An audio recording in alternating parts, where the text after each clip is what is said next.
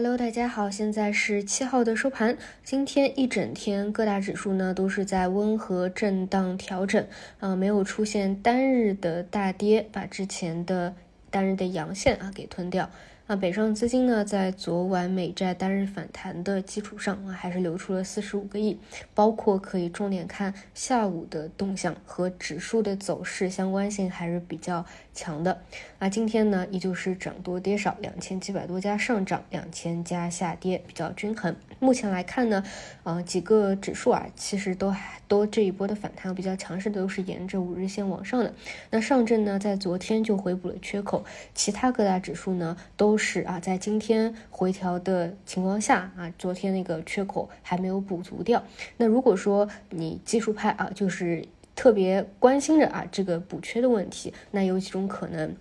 就比如说明天顺势去补一补啊，再进行反弹的上攻，也可以直接上攻不回补啊，后面可能再有一个调整啊，再继续向上。总之，我觉得就像我中午讲的一样啊，因为在 A 股啊，单日的走势就它的博弈性真的特别强啊，还有很多玄学啊，就关于这个缺口啊，包括北上还是看着美债，就是其实是没真的没有办法说具体到每天短线你都能够做的精准，那只能够往稍微稍微长一点啊，那我们就说到今年年底结束前吧，这两个月不到的时间，嗯，去看。嗯，反正我我是觉得，从正常的规律来说，你哪怕看一个超跌反弹，也不会止步于三千出头的这样的一个位置。那今天下午呢，有一个有趣的事情啊，就是 CPU 方向啊，之前就一直在调整嘛，突然来了一个比较明显的拉升啊。那这个是什么情况呢？啊，是因为措辞一来自一个厕所的小作文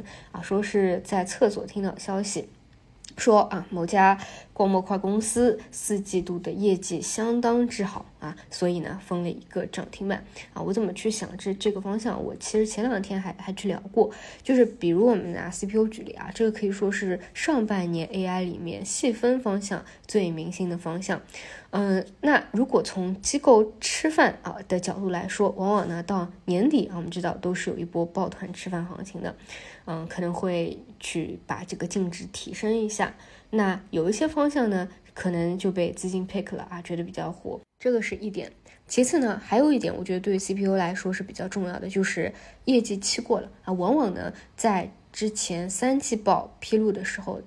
有业绩的，大家反而要去担心。会不会不及预期？就像之前 CPU 的某一个明星个股啊，出了业绩以后啊，是不是连板跌停啊？啊，就反而是会担心，但是业绩期过了，有这样的一个嗯没有业绩的窗口期，反而呢容易再重新啊被抱团，至少呢可以做一个超跌反弹，这个是我的理解。但就像我之前讲的，我是觉得 AI 方向，你想再有一波跟今年上半年一样的大行情啊，或者很多这种创出新高来的，我觉得起码是要看到国内外一些比较有实质性进展的啊这样的一个行业的推动，我暂时觉得还缺少，所以呢，暂时就把它理解为啊跌到位以后的反弹或者机构抱团的一个吃饭行情嘛。那除了这个 AI 方向以外呢，嗯，最近趋势还有比较好。的就是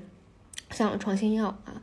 啊，小微电子，然后恒生那边因为弹性比较大嘛，像恒生科技啊这种华为汽车，包括这两天起来的券商，包括还有关于地产花债的博弈，这些确实也都是。其实这段时间呢，像一些妖股啊，龙字辈的妖股啊，是异常火热的啊，然后赚钱效应也比较不错，嗯，但我倾向于呢，像机构的行情啊，在最后的时期它会有，嗯，其实一个很朴素的、很俗的道理就是，你总要让人有一个吃饭的窗口期吧。我们已知的事实是。去年社保都是亏钱的啊，那今年我觉得到现在为止啊，就今年这样一个偏股基金下跌的比例行情，大概率它也是亏钱的。你总不能连续两年甚至更久都让这些资金去亏钱吧？所以按照这个思路来说，那像这种社保啊、外资啊、机构会配置的